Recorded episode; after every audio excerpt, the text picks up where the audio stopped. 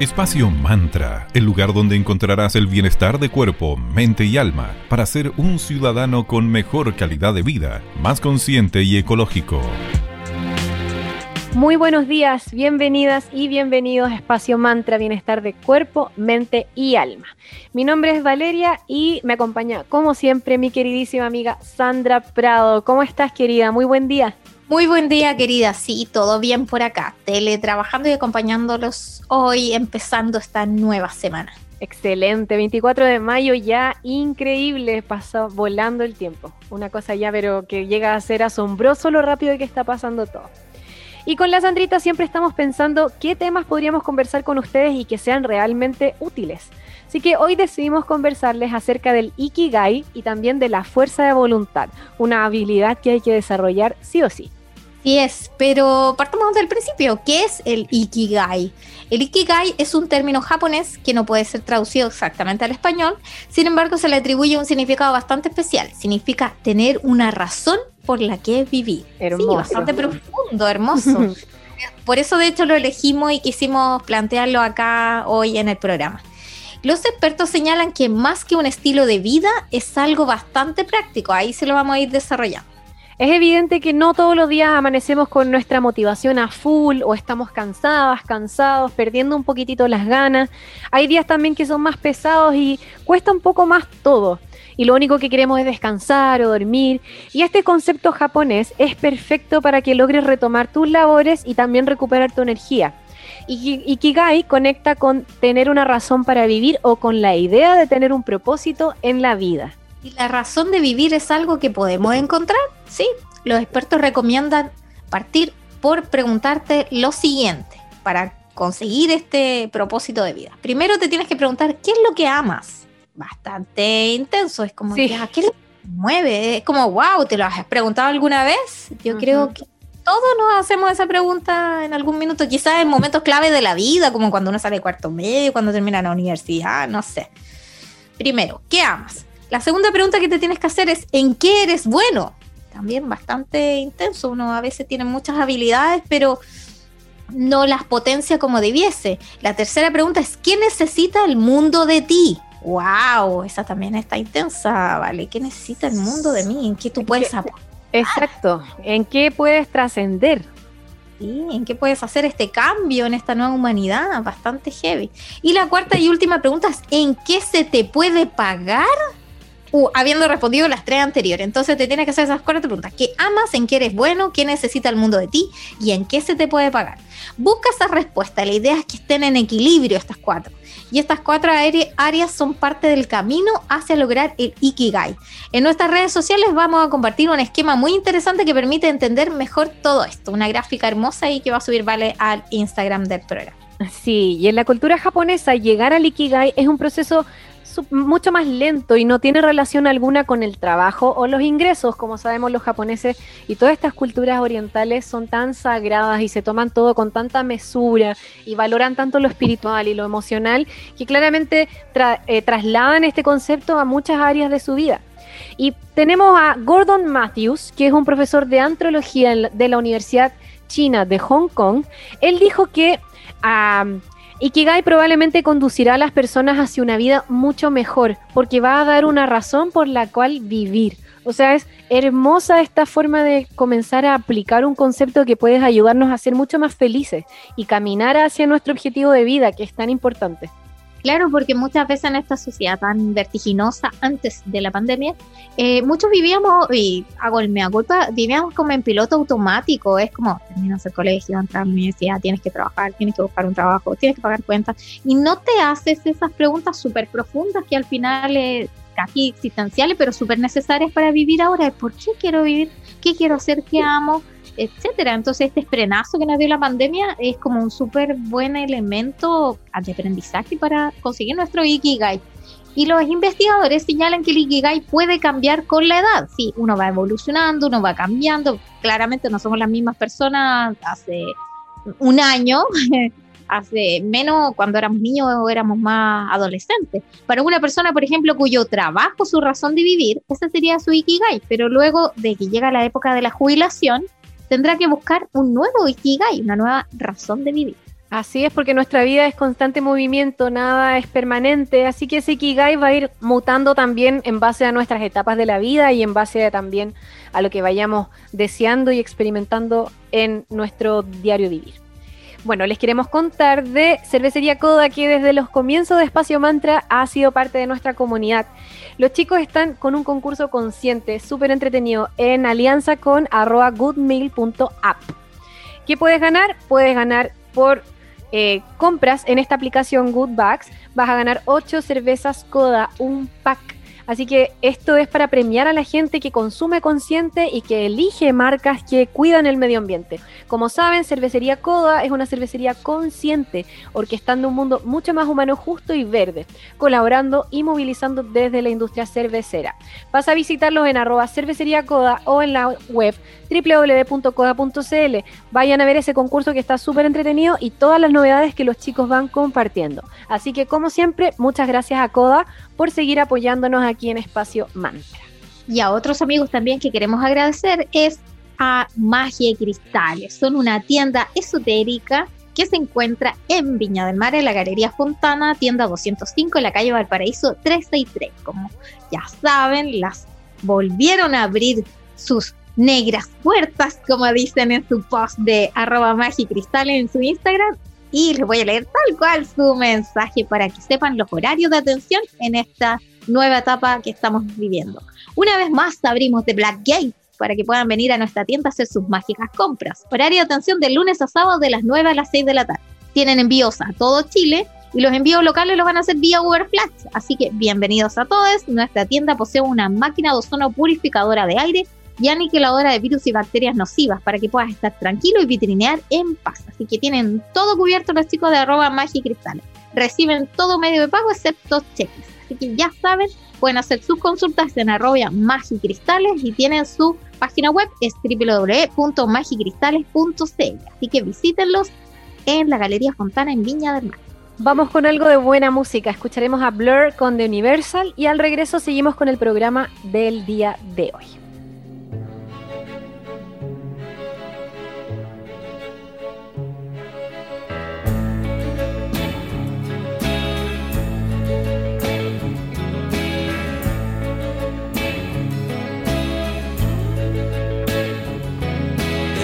is the next century where the universal's free. You can find it anywhere. Yes, the future's been sold every night we're gone. And some karaoke songs. How we like to sing along, though the words are wrong in really, really, really could happen.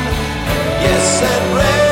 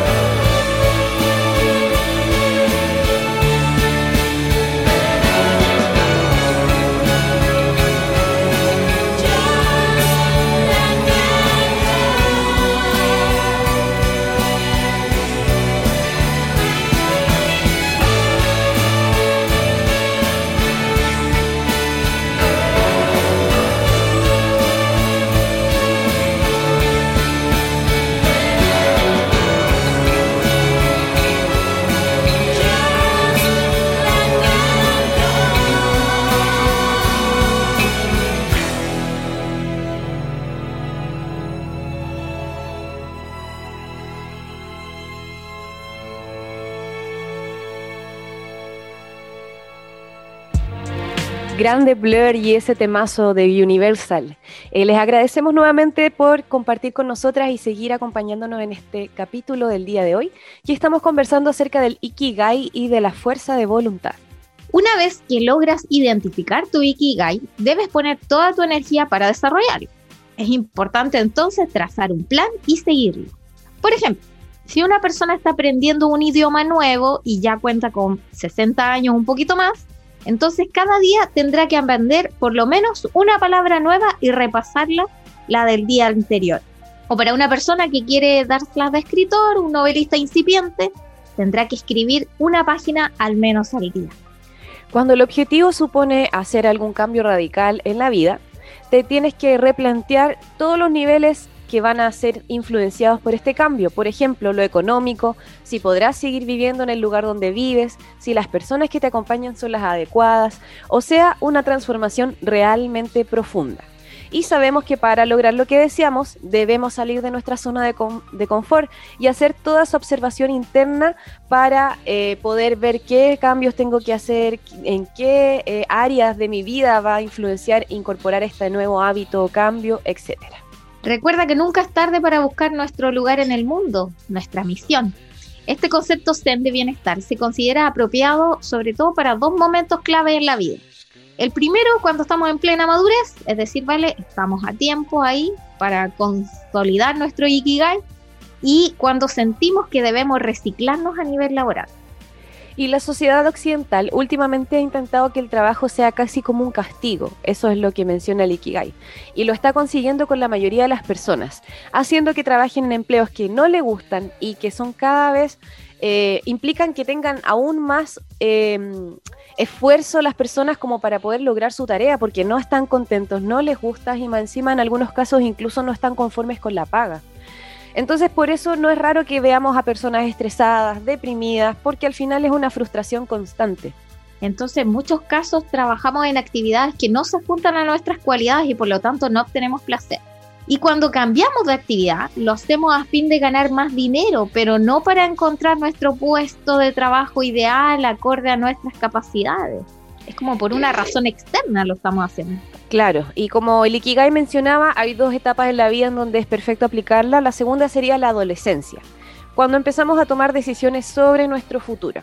Igual hay que considerar que encontrar aquello que merece la pena, por lo que merece la pena vivir, que es otra definición del Ikigai, es súper difícil saberlo a una edad tan temprana, y menos cuando existe una exposición constante ante muchos estímulos externos que nos desvían, incluso nos, nos alejan un poco de nuestra misión de vida.